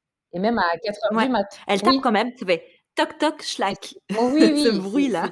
C'est presque un peu, c'est un peu, c'est un peu intrusif quand même. Hein. As besoin de. C'est très intrusif. T'as besoin de connecter avec ton bébé. Bah ouais, et puis surtout que, enfin, c'est tellement. Après, euh, tu restes plusieurs jours en fait, en plus, donc euh, t'as as ces fameuses nuits euh, qui sont les nuits de Java, les nuits un peu compliquées. Enfin, peu importe. Euh, quand tu dors depuis une demi-heure et qu'en fait on vient frapper parce qu'il faut faire le ménage dans la chambre, en fait, à quel moment c'est urgent, tu vois? À cette heure-là, quand tu dors depuis une demi-heure, alors qu'en fait, toi, t'as juste envie de dormir. Non mais donc là, c'est vraiment très différent. Alors, quand c'est ton premier bébé, tu peux rester plusieurs nuits. Même quand c'est ton deuxième, parce que là, par exemple, clairement, on nous a demandé, euh, voilà, est-ce que vous, vous, êtes OK de sortir? Est-ce que vous avez envie de rester plus longtemps? Nous, on avait envie de sortir de toute façon. Donc, en fait, on a passé une nuit là. On a pris le petit-déj. Et euh, oui, parce que j'ai accouché à 2 heures du matin. Donc, on a quand même bien dormi. Ouais. Le lendemain matin, on a vu du coup euh, la sage-femme et le docteur, enfin, le pédiatre. Et ensuite, on est parti. Et donc, en fait, comme c'est un hôtel, en fait, il y a le resto de l'hôtel. Donc, quand tu vas en bas, que tu prends ton petit déj, c'est un buffet. Et tout est pris ah, en charge. Génial. Donc, tu choisis ce que tu veux, céréales, le pain. c'est vraiment comme dans, un buffet d'hôtel. Quasiment tout est pris en charge. Il y a vraiment que si tu veux une, euh, par exemple, si tu veux prendre un coca, là, il faut le, il faut le payer en plus. Ouais. Et donc, euh, tout était, enfin, c'est pas gratuit, c'est tout est pris en charge en fait. Parce que les Suédois, il faut savoir mmh. quand même qu'ils payent beaucoup d'impôts. Hein. C'est pas gratuit. Je me souviens, j'ai dit ça une fois sur les réseaux sociaux, il y a une personne qui m'a reprise tout de suite, genre, c'est pas gratuit. Non, c'est vrai, c'est pris en charge parce qu'on paye des impôts. Mais je crois que c'est un rappel qu'on, ouais, c'est un rappel qu'on peut faire en France aussi. Hein. C'est pas gratuit les soins en France. C'est, euh, des choses qu'on paye tous les mois sur nos fiches de paie. Je pense qu'on a tendance à l'oublier. Et même moi, tu vois, c'est, c'est, il y a rien qui est gratuit. Enfin, les, les, personnes, il faut bien qu'elles soient payées pour pour leur pour ce qu'elles font. Hein. Les sages-femmes, ne travaillent pas gratuitement. Euh, donc euh, non, non, c'est pris en charge par nos impôts. Donc, euh, et c'est quelque chose que la Suède a choisi de prendre en charge. Donc, euh, elle a choisi de construire des, euh, des, des, hôtels pour les patients et de prendre en charge tous les repas. Bah, c'est le cas aussi en France, mais en France, les repas, ils sont, ils sont pas nutritifs ni adaptés. Hein. T'as pas un buffet. c'est pas pas bon. Après, ça dépend hein, de ce que tu choisis comme maternité. Si tu prends une clinique, déjà, peut-être que tu as un petit peu plus de. Et encore, c'est pas non plus. Euh, c'est pas extraordinaire. Moi, je sais que c'était atroce. Enfin, il y a des jours où je mangeais pas. Non, mais vraiment, même. Je me souviens du dernier soir, du dernier soir où j'ai pas mangé. C'était un poisson, mais je sais même pas s'il sortait vraiment de la mer, ce poisson. Enfin, il était vraiment bizarre et pas bon. Et on est arrivé au point où bah, j'ai demandé à, mon mec d'aller chercher un McDo, en fait. Et, clairement, euh, voilà, c'est c'est pas le meilleur, tu vois. C'est pas ce J'ai fait exactement comme toi. J'ai mangé, je crois, euh, peut-être un repas quand j'ai vu ce que c'était, euh, un truc du style euh, une viande un peu, tu sais même pas trop ce que c'est comme viande avec des juste des, carottes. il y a même pas de féculents alors que tu meurs de faim après ton accouchement. Je trouve qu'en fait, ils sont pas adaptés. En plus, quand tu allaites. En fait, les plats sont pas adaptés aux besoins réels de la femme en postpartum. Alors après, moi, c'est vrai que j'ai pas, j'ai pris que le petit déjeuner. Euh, on avait le droit de prendre le déjeuner, etc. Mais nous, on, on avait envie de rentrer à la maison, en fait. Euh, deuxième bébé, tu n'as pas besoin de rester euh, très longtemps. Et ben, j'avais ma grande aussi. J'avais envie de la retrouver. Bah Donc ça, ça a énormément joué. Je pense que si ça avait été le, premier, on, se serait, on, aurait adoré rester là. Je pense pas qu'on se serait pressé pour rentrer on serait peut-être resté de nuit, hein, euh, puisque c'est pris en charge et puisqu'on était bien et que et que euh, il faut savoir que le papa, c'est même pas, on se pose la question de s'il va, enfin s'il reste ou non. Si en, période Covid, oui, mais je veux dire hors période Covid, dans les dans les conditions euh, normales, c'est logique que le, le, deuxième parent puisse rester. Et d'ailleurs, c'est que des lits doubles. Il y a pas, c'est pas genre le lit pour la maman et le papa. Euh, dans certains cas, moi, à la maternité où j'ai accouché pour Louise, le papa peut rester en, moyen, en, payant un supplément et euh, il n'y a pas des lits du tout. Euh, enfin, c'est pas des vrais lits, quoi. C'est en général, c'est juste un fauteuil inclinable. Donc super pour le papa, quoi. C'est là où tu as le plus besoin de dormir, mais en fait, tu dors hyper mal. Et là, ben, c'est un lit double. Moi, je trouve c'est génial. Ça devrait toujours être des lits doubles, en fait. Pour pouvoir être ensemble, et puis si on veut faire du cododo, faire du cododo. Alors tout le monde ne le fait pas. Elle te propose de t'amener un berceau si tu veux. Mais voilà, c'est tu as les deux options en fait. Tu peux choisir réellement. Tu peux mettre ton bébé, elle t'apporte même, elle nous a apporté un petit nid, tu sais, un le une espèce de nid d'ange dans lequel tu peux poser le bébé si tu veux ne pas l'avoir directement avec toi en cododo dans le lit, enfin qu'il ait une sorte de protection quoi. C'est ça que j'ai vraiment énormément apprécié aussi, c'est que, tout m'a été fourni. J'ai eu besoin de rien. En fait, euh, je savais que j'avais pas besoin de faire vraiment de valise de maternité parce qu'on allait tout me donner. Donc, euh, on m'a fourni, euh, moi, les, les fameux slip filets, les espèces de couches du postpartum. En fait, tout ça m'a été donné, en fait. Donc, encore une fois, c'est pas gratuit, c'est probablement pris en charge toutes ces choses-là sont prévues. il y avait, euh, il y avait comme dans un, comme, comme on est comme dans un hôtel, tu as genre euh, quatre serviettes, celle pour les pieds, euh, celle pour les cheveux, etc. Enfin, il y a même le savon et là, c'est un savon adapté. Enfin, t'as pas besoin. Il y avait rien de. Il y avait quasiment. Moi, j'étais un peu stressée du fait de la France, donc j'avais quand même pris plein de trucs. Et en fait, du coup, je me suis servi de rien parce que tout était déjà là quasiment. Ouais, puis en plus, c'est tellement précieux parce que qu'en plus, notamment quand c'est un premier, tu sais pas en fait, euh, genre combien de serviettes postpartum tu vas devoir utiliser. Et puis en fait, tu as une petite liste là. Moi, moi ma liste, enfin le nombre de serviettes, je l'ai utilisé en un jour en fait, et j'en avais plus. Et j'ai dû envoyer mon mec en, urgence aller chercher un truc au supermarché à côté, mais qui était pas du tout bah adapté en fait. Euh, et, c'est l'enfer, enfin, parce que on te dit pas tout ça. Après, je sais que ça aussi c'est hyper aléatoire en France selon les maternités, mais en fait dans la mienne ils donnaient rien, rien, rien, rien, rien. Et je sais que dans certaines maternités ils donnent. Ah mais moi je, non non, moi j'avais rien. Non, ils nous avaient demandé d'amener nos couches. Donc euh, j'avais vraiment euh, absolument rien du tout. Et je me souviens que j'avais même les grandes serviettes, les draps de bain, c'était aussi à nous de, de prendre les nôtres dans la ah maternité où j'étais. Ouais, ah, je me mmh. souviens plus de ça. Non, il y avait il y avait rien du tout, donc pour le coup, ça, j'ai carrément mieux aimé, comment c'était, en Suède, quoi. Le fait, aussi du coup, mmh. ce qui est très différent, c'est qu'à aucun moment je me suis sentie malade ou comme, une personne, ouais, je me suis pas sentie comme un patient, mais j'étais j'étais une maman qui a couché et qui, après va enfin peut très bien se débrouiller et et voilà quoi. Et alors là, après, quand vous êtes rentré à la maison, euh, tu disais que la sage-femme avait euh, planifié elle-même des rendez-vous euh, pour le suivi. Comment ça se passe en fait? Qu'est-ce qu'il vérifie dans ces suivis? Parce que pour le coup, ça a l'air vraiment, vraiment intense en, termes de, alors, fréquence. ce qui se passe, c'est que pour le premier rendez-vous, elle vient à la maison. Donc, celle qui va suivre tous les enfants de la famille, en fait. C'est la même personne qui suit tout le monde. Donc, euh, donc elle est venue une première fois à la maison et là, elle pose beaucoup de questions sur comment ça va euh, psychologiquement. Elle s'adresse surtout aux parents pour savoir comment ils vont. Elle pose beaucoup de questions sur euh, le passif de la famille. Donc, comment, comment ça s'est passé au niveau familial, un peu plus, voilà, les grands-parents, etc. Donc, il pose énormément de questions pour savoir un peu bah, comment elle est la famille au niveau de la santé aussi bien physique que mmh. mentale. Hein. Donc, euh, il pose ces questions et demande est-ce qu'il y a des maladies mentales dans la famille? Moi, c'est la première fois qu'on m'a posé cette question. J'ai trouvé ça super bizarre comme question, en fait. Mais je pense que ça a un intérêt. Je crois qu'on ne l'a jamais posé. Bah, en fait, je pense qu'on ne la demande pas pour rien. Je pense que euh, quand il y a des mmh. pathologies mentales dans la famille, je, pense qu'il y a parfois un terrain qui fait qu'il peut y en avoir d'autres et que des événements traumatiques euh, peuvent peut-être raviver. Moi, je ne m'y connais pas. Hein. Là, je, je m'avance sur un terrain. En fait, je ne sais pas si c'est pour ça. Mais je me demande s'il n'y a pas de ça. moi, je pense, clairement que tu as, raison dans le sens où ben, c'est euh, génétique. Hein, euh, les maladies mentales, certaines en tout cas, sont, sont, génétiques et transmissibles. Et aussi parce que ça implique énormément de choses dans ton éducation, dans la façon dont tu as élevé, été élevé. Si tu as des parents avec des maladies mentales, forcément, il y a peut-être eu des carences à un moment. Enfin, c'est presque logique. Et aussi, tu as un terrain plus. Euh, as un terrain pour la dépression. Ça. Je pense que c'est pour ça. Donc, euh, c'était beaucoup de questions et c'était très long. Elle a vraiment passé un long temps et finalement, elle s'est beaucoup plus centrée sur nous que sur le bébé pour ce premier rendez-vous. Et je pense que c'est ce qu'on avait besoin à ce moment-là, en fait. Bien sûr, elle va peser euh, le bébé et tout. Mais en fait, à chaque fois, c'était comment vous allez, en fait. Elle, elle, euh, elle m'a demandé euh, comment ça va pour me donner des conseils et euh, du soutien par rapport à la situation avec le bébé, plus que juste le bébé en lui-même. Genre, oui, ben un bébé, ça pleure. Ça, c'est ce qu'on m'a dit C'est ce que la sage-femme m'a dit quand elle est venue chez moi pour Louise. J'étais submergée par ce bébé qui qui pleure. Les pleurs, ça me faisait complètement stresser. Puis elle avait balayé mon angoisse. Bah, un bébé, ça pleure.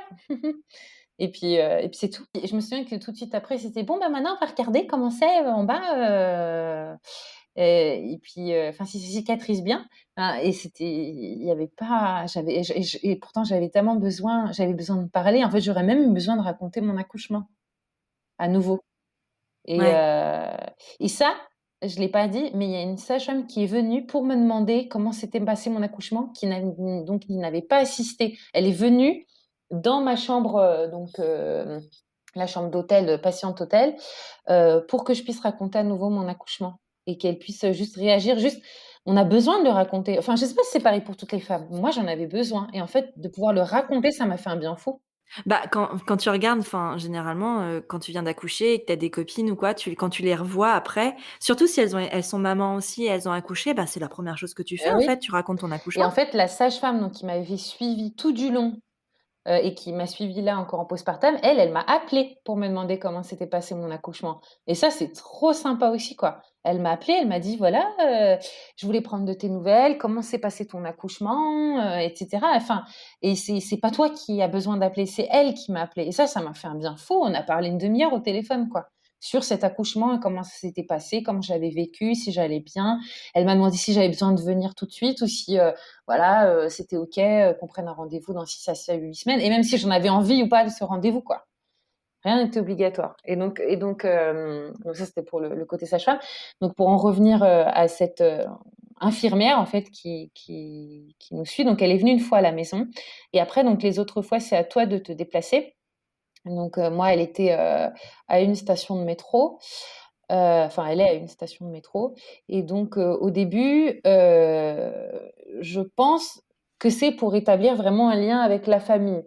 Donc, pour qu'on puisse échanger, voilà, apprendre un petit peu à se connaître, et puis pour ben, la peser et mesurer le bébé. Donc, au début, ouais, c'était je me souviens plus exactement combien de fois je l'ai vu, mais au début, j'avais l'impression de passer mon temps à la voir, quoi. Et d'ailleurs, je l'ai même vu, et ça, ça a été très appréciable. je l'ai même vu une fois en plus, parce que les démarrages avec Ernest, justement, ça a été très compliqué. Euh, euh, je dormais pas de la nuit parce que bah, lui il dormait pas, il allait pas bien. Je sentais qu'il y avait un truc qui allait pas. En fait, il s'avérait qu'il avait beaucoup de reflux et que je pense en plus de ça qu'il a inversé jour et nuit au départ, donc ça a été très compliqué. Et en fait, une fois, j'étais tellement mal et en fait, j'avais rendez-vous avec un médecin parce que tu, vois le pédiatre que une fois de temps en temps. Une fois de temps en temps, je l'ai vu une fois en dehors. donc, tu ne vois pas de pédiatre en fait si ton enfant n'est pas malade. C'est vraiment elle qui fait le suivi. Mais une fois, quand même, tu le vois. Donc, il y a eu un rendez-vous. Et là, en fait, quand elle m'a demandé si ça va, je me suis effondrée en fait en larmes.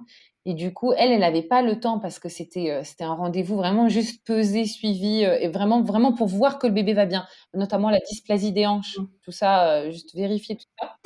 Et donc, par contre, elle a tout de suite pris un rendez-vous pour moi avec donc cette infirmière qui m'a reçue 20 minutes après et avec qui on a échangé ah pendant. Ah ouais, je suis restée trois quarts d'heure avec elle et il y a même une autre infirmière qui est venue et qui a pris Ernest parce qu'il pleurait pour que je puisse me concentrer. Donc, elle l'a pris, elle l'a pris, elle s'en est occupée pour que moi je puisse échanger avec elle. Donc ça, ça a été, ça a été super. Moi, ça m'a fait c'est génial. Et euh, je saurais pas dire si c'est si c'est général ou si c'est juste moi qui suis tombée sur une perle, mais le fait que ce soit possible et que tout se soit mis en ordre pour que ça puisse être le cas, ça, moi, ça m'a fait. J'avais trop besoin de ça, quoi. À partir de ce moment-là, j'ai commencé à aller mieux, quoi, quand j'ai eu cette écoute. Et donc, il y a ces rendez-vous. je pense qu'il y a un côté psychologique pour les parents où on peut toujours échanger. Elle me demande à chaque fois comment je vais et comment ça se passe avec Ernest, etc. Donc c'est pour savoir comment ça se passe en fait. Comment ça se passe à la maison avec ce bébé. C'est vraiment euh, un accompagnement euh, de la famille, quoi. Comment ça va? Comment comment tu vas? Alors normalement les deux parents peuvent venir. Là malheureusement en période Covid il y a que un parent qui peut venir. Et donc, il y a aussi ce rendez-vous euh, donc, qui est prévu pour, euh, ça s'appelle le Mama Samtal, et c'est la discussion avec la maman pour savoir, euh, pour repérer les signes d'une dépression postpartum. Et il y a aussi prochainement un rendez-vous pour le deuxième parent. Donc, ça va être Jonathan qui va y aller. il va amener aussi Ernest et ils vont pouvoir échanger. Alors là, il n'est pas passé ce rendez-vous. Je ne sais pas du tout ce qu'ils vont se dire, mais j'imagine qu'ils vont discuter aussi de la place de ce parent et comment ça. Et ça, c'est tout nouveau. Je crois que ça mmh. fait même pas un an qu'ils l'ont mis en place. En fait, il y a des études, il y a des études qui ont été faites et ils se sont rendus compte qu'en fait, la dépression postpartum, elle concerne pas que la maman, pas que celle qui a couché, mais qu'elle elle est bien réelle, elle existe pour le deuxième parent et et qu'il n'y a rien qui est fait pour eux. Ça n'existait pas, il n'y avait rien. Et c'est à partir de là qu'ils ont mis en place ce rendez-vous. Donc, mmh. au-delà de juste un échange convivial, je pense que c'est aussi pour détecter s'il n'y a pas des dépressions pour pouvoir les prendre en charge. Le deuxième parent, il a un congé lorsque lorsqu'un bébé arrive à la maison? Oui, alors, nous, c'est un peu particulier parce que tous les deux, on ne travaille pas actuellement. Donc, mais si on avait été dans la situation où, où tous les deux, on avait bossé, le premier mois, le le deuxième parent, peut être à la maison. Donc, c'est un droit, on ne peut pas te refuser que tout le premier mois, les deux parents soient à la maison.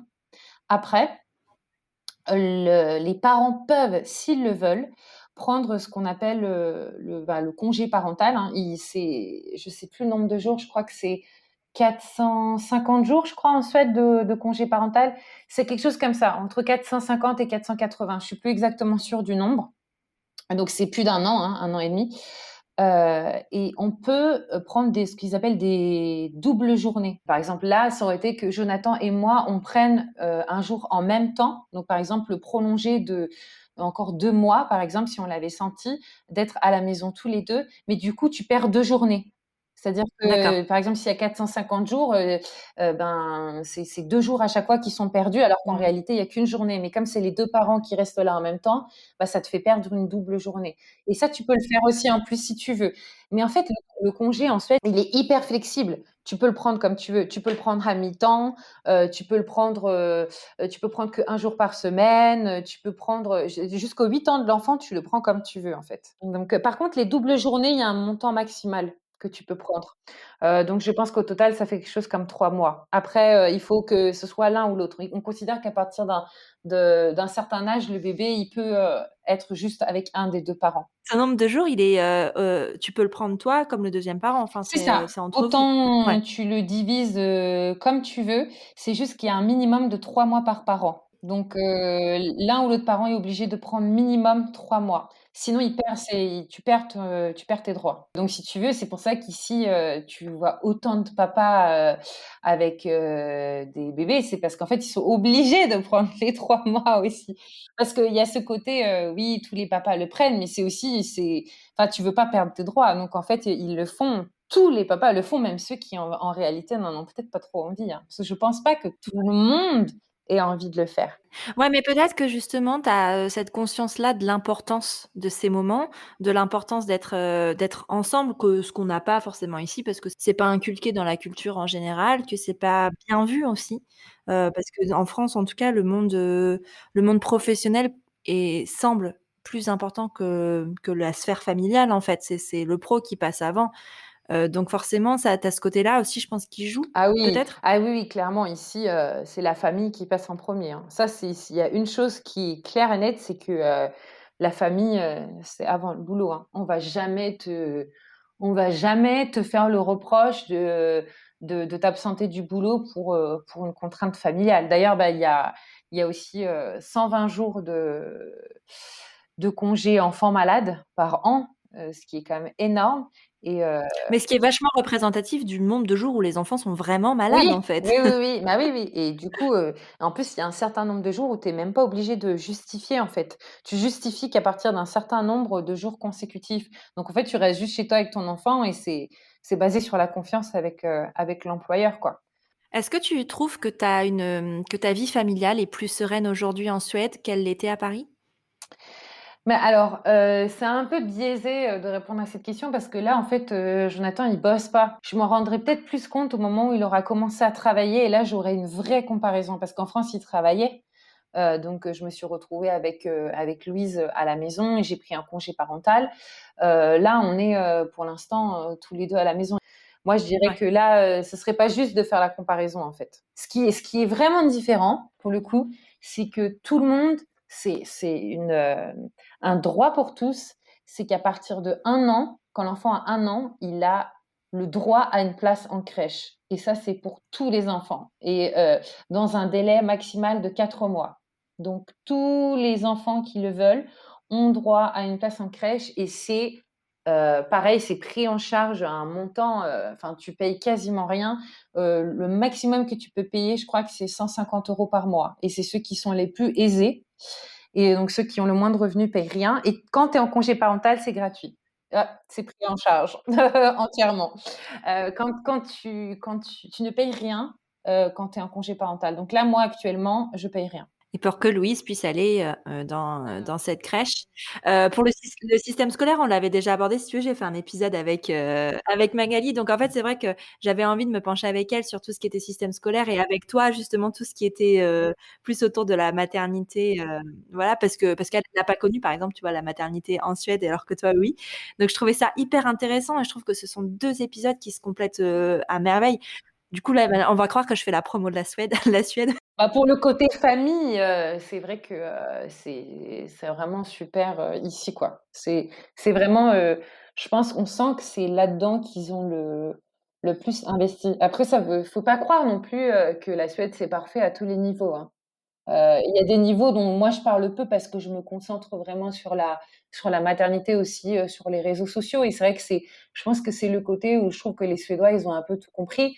Après, ça ne veut pas dire que euh, n'y a pas d'autres euh, d'autres problèmes ou d'autres euh, enfin des choses qui peuvent être difficiles ou, moins bien ici. Hein. Moi, je pense qu'il n'y a pas de pays parfait et qu'on trouvera des avantages et des inconvénients dans, tous les pays. Hein. C'est ça, c'est sûr. Mais si on vient ici dans l'optique, je pense que la Suède, si pour fonder une famille, je pense que c'est quand même un des pays idéaux, enfin les pays nordiques d'une manière générale, ils sont vraiment euh, généreux à, ce niveau-là, quoi. Tout dépend de ce que de tes aspirations et euh, de ce que tu souhaites dans ta vie en fait et de tes affinités.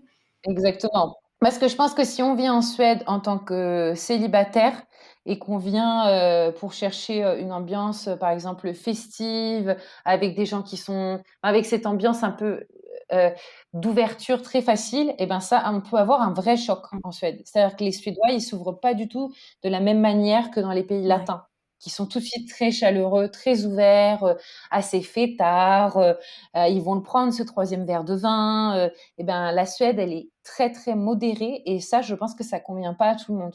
Et il y a aussi, il faut savoir, je pense, une certaine mode de pensée un peu unique parce que c'est un tout petit pays. Et donc, il y a souvent un seul avis sur, sur les choses. Et, et, ça aussi, ça peut vraiment déplaire, je pense. Parce qu'en France, on est habitué à une pluralité des avis, de façons de faire, etc. Et, et, ça, je pense que ça peut être très, très choquant. Ça, je pense que ça, on peut vraiment vivre un choc des cultures.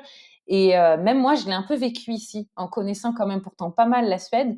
Euh, je me rends compte qu'il euh, y a quand même un peu, pour certaines choses, une pensée un peu unique. Il y a vraiment, je pense que les gens pensent parfois que la Suède et la France, c'est des pays très similaires en dehors, en dehors de l'éducation et que du coup, on pourrait juste plaquer le modèle suédois en France. Mais je pense que c'est une illusion. On ne pourrait pas juste prendre les on ne pourrait pas juste prendre les mesures sociales suédoises et les appliquer en France. C'est vraiment une culture qui est totalement différente, quoi.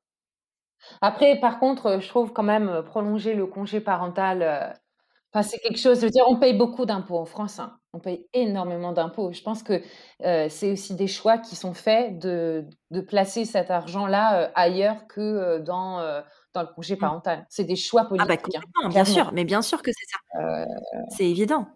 On pourrait, hein. Je pense pas qu'il y a enfin, je pense que ça pourrait complètement se faire. C'est un choix délibéré, mmh. euh, de ne pas le faire. On voit qu'il y a des résistances énormes. Bah, là, quand ils ont augmenté un peu le congé paternité, il euh, faut voir les réactions qu'il y a eu, euh, aussi bien de femmes que d'hommes, hein. Mais parce qu'on est sur un pays qui dont la valeur, principale est le travail, en fait et clairement, hein, c'est ça, c'est juste ça, c'est qu'on met en avant le travail. Quand tu te présentes en société, on te demande ce que tu fais dans la vie, mais quand on demande ce que tu fais dans la vie, on, insinue quel métier tu fais, quelles études tu as fait, que tu as faites. Enfin, je veux dire, c'est ça qui prime. On te demande pas directement quelle est ta situation familiale. On te le demande quand tu as, plus de 30 ans, mais, mais c'est pour autre chose. Et, au travail, même les discriminations à l'embauche, elles sont là aussi, tu vois. Enfin, quand tu es une femme qui a qui arrive à la trentaine et qui a pas d'enfant, tu as moins de chances d'obtenir un poste. Pourquoi? Parce que parce qu'on pense que tu vas devenir mère et que tu vas quitter le navire pendant un petit moment. Et mais pourquoi? Parce que la valeur est mise sur le travail et pas sur la famille. Et je pense que ça, ils ont compris aussi, enfin, ils ont réussi à réduire les inégalités grâce au fait que justement le congé soit pour les deux parents. Exactement. Et de manière égale et que du coup beaucoup de parents prennent moitié-moitié. Et donc, ben, quand on embauche, euh, que ce soit qu'on embauche un, homme ou une femme, ça va, ça va rien changer. Il va de toute façon, euh, que ce soit le père ou la mère, euh, il va, il va le prendre son congé, hein, ou elle va le prendre. Donc, Mais moi, je suis persuadée que que que l'allongement du congé paternité ou deuxième parent, c'est le fondement d'un vrai combat féministe pour l'égalité. En fait, c'est évident. Et, et, je me souviens, il y a quelques années, j'avais fait un post euh, sur les réseaux euh, à l'occasion du 8 mars où en fait moi je défendais le congé paternité et on me disait que j'avais rien compris. Et en fait si, oui parce que j'avais eu des messages disant que mais enfin euh, c'est la journée internationale des droits des femmes, comment tu peux défendre ce genre de choses pour les pères pour qu'ils aient un congé, genre tu veux les mettre en vacances, mais en fait non, c'est ça n'a rien à voir. Aujourd'hui on sait ce que ça veut dire. Mais en tout cas le moment où je l'ai posté, je crois que c'était il y a trois ans, c'était pas c'était pas compris comme ça. C'était pas compris. Oui, non, mais clairement, euh, si on augmente, euh, la durée du congé, euh, paternité, ça ça fera énormément du bien, à toutes les femmes qui ont accouché aussi. Ça, c'est évident. Et puis et puis penser qu'un congé paternité, c'est des vacances, c'est vraiment ne rien comprendre au postpartum, en fait et à la réalité d'une vie de famille, d'une vie d'une jeune famille, tout simplement. Ah mais oui, mais ça, tu le vois que c'est ancré. Enfin, je veux dire, mais même moi, quand j'ai pris mon congé, donc j'ai pris un congé parental, euh, pour Louise. Donc, je suis pas retournée travailler à la fin de mon congé maternité. Et euh, j'ai des collègues, euh, même des collègues femmes, mères, qui m'ont dit Ah, tu, tu, tu prends des petites vacances. Ça, je n'ai pas compris. Alors qu'elles ont été mères et qu'elles savent, enfin, peut-être qu'elles savent pas parce qu'en fait, elles sont retournées bosser. Donc, on me demande d'aller bosser à deux mois, deux mois postpartum. Enfin, qui, enfin, moi, j'avais, j'étais indépendante, donc du coup, j'ai fait à ma sauce et, voilà, j'ai continué, j'ai travaillé très tôt après mon accouchement, mais à la maison et avec ma fille. Donc, c'était encore un, un truc aménagé. Mais quand on te demande de laisser ton bébé de deux mois à quelqu'un que tu connais pas pour retourner travailler comme avant, parce que c'est ça aussi, c'est comme avant. Mmh. Sauf qu'en fait, déjà, toi, ton corps, il est en postpartum à deux mois, tu es, encore en plein dedans, clairement. Euh, tu, tu dors pas, ou peu. Ta, ta, vie est tout sauf comme avant, et on te demande d'avoir exactement les mêmes performances qu'avant. Bah, en fait, forcément, quand ça t'est arrivé à toi, ce genre de choses, tu comprends pas que que ça n'arrive pas à d'autres personnes et tu dis bah attends moi j'ai vécu ça je vois pas pourquoi moi j'ai réussi entre guillemets moi je l'ai subi je vois pas pourquoi toi tu ne le subirais pas mais c'est un manque d'empathie aussi hein, derrière. Mais parce que ton, c'est quelque chose de tellement violent à vivre que c'est difficile de, de dire euh, ok ben alors toi as, toi tu vas pas le vivre et c'est ok en fait. Ouais, ouais, ouais. Non mais c'est vrai que j'ai fait face à beaucoup d'incompréhension hein, par rapport à ce, ce congé euh, parental alors que ben ici euh, ça, tu te poses même pas la question quoi. C'est évident, tu vas mmh. pas le faire garder avant avant un an. Enfin, c'est très rare. Ça serait peut-être même l'inverse, tu vois. Si une, un parent, une femme voudrait euh, retourner au travail plus vite parce qu'elle aime ça et qu'elle est plus attachée à son travail, peut-être qu'elle serait même plus mal vue, finalement. Alors, c'est possible, hein. Franchement, euh, ouais, je pense que c'est possible qu'il soit mal vu, euh, bah, sauf si c'est l'autre parent qui garde l'enfant, tu vois? Je pense qu'ils sont assez, euh, ça, très ouverts sur le fait que, bah, pourquoi ce serait pas l'autre parent, euh, qui garderait l'enfant, même quand il est petit et du coup, à ce moment-là, soit tirer le lait, soit, euh, passer à au biberon. ça, je trouve, par contre, même si beaucoup de femmes allaitent, elles sont pas du tout, elles sont pas du tout anti biberon, quoi. Ça, j'ai remarqué, euh, moi, à aucun moment, j'ai. Enfin, elle, elle, pose la question si tu allaites ou non, mais si tu dis que tu donnes le biberon, il n'y a pas de jugement par rapport à ça. Par contre, euh, c'est vrai que je pense que si tu faisais garder ton enfant euh, par quelqu'un qui n'est pas dans la famille et que tu, tu, voulais, tu voudrais le mettre en collectivité à deux mois et demi, ce serait extrêmement choquant. Ouais, certainement, certainement, mais parce que c'est tellement aux antipodes de ce que de ce qui est vécu au quotidien que voilà. Alors que nous, c'est l'inverse, tu vois? C'est, euh, on comprend pas pourquoi, un parent veut rester avec son enfant plus de plus de 2 mois et demi. Bah, je sais pas, je pense qu'il y en a quand même qui comprennent, mais qui n'ont même pas cette possibilité de se poser la question parce que financièrement, c'est pas possible, de rester à la maison. Enfin, je veux dire ici, tu gardes 80% de ton salaire, quoi. Alors que, ben, en France, c'est, c'est quelque chose comme 500 euros mensuels et c'est que durant 6 mois. Après, tu rien. Moi, après, j'ai eu 80 euros par mois, quoi. Euh, je veux dire, c'est parce qu'on avait euh, mis un peu de côté, euh, parce qu'on ne payait pas un loyer si élevé, parce que on s'en sortait avec le boulot de mon mari. Mais enfin, je veux dire, ça a été un ensemble de choses qui ont fait que ça a été possible. Mais je veux dire, il y a plein de gens, j'ai plein d'amis, elles auraient bien voulu, mais elles n'ont même pas pu se poser cette question. Il n'y a pas d'égalité en fait, c'est ça le problème, c'est qu'il n'y a pas d'égalité des chances face à ça. On arrive à la fin de cet échange et c'était vraiment trop chouette. Merci beaucoup Mélanie. Euh, si on veut suivre euh, tes petites aventures, ça se passe par où? Alors, euh, donc c'est sur Instagram et mon compte c'est donc maman.suédoise. Merci beaucoup Mélanie, je suis ravie de cet échange. C'était trop chouette et puis ben à bientôt. Ouais, à bientôt Elise, merci beaucoup. Si tu es arrivé jusqu'ici, c'est que l'épisode t'a plu ou au moins intéressé. Si c'est le cas, n'oublie pas de lui mettre 5 étoiles et un commentaire sur Apple Podcast ou iTunes. C'est une aide précieuse pour la mise en avant du podcast. Tu peux aussi soutenir Prenons un café sur Tipeee. J'ai très envie d'emmener le podcast encore plus loin. Et pour ça, j'ai besoin de toi. Alors si le cœur t'en dit, tu peux entrer dans l'aventure avec quelques euros. En échange, de nombreuses contreparties trop sympas t'attendent. Un merci tout spécial à Clémence, Christelle et Sophie soutiennent Prenons un café ce mois-ci. Pour faire comme elles, rendez-vous sur la page Tipeee de Prenons un café. Tu es sur Prenons un café, le podcast qui parle des sujets de parentalité en toute transparence, sans tabou ni complexe. Je te retrouve mardi prochain pour un nouvel épisode et d'ici là, prends bien soin de toi. Autour d'un café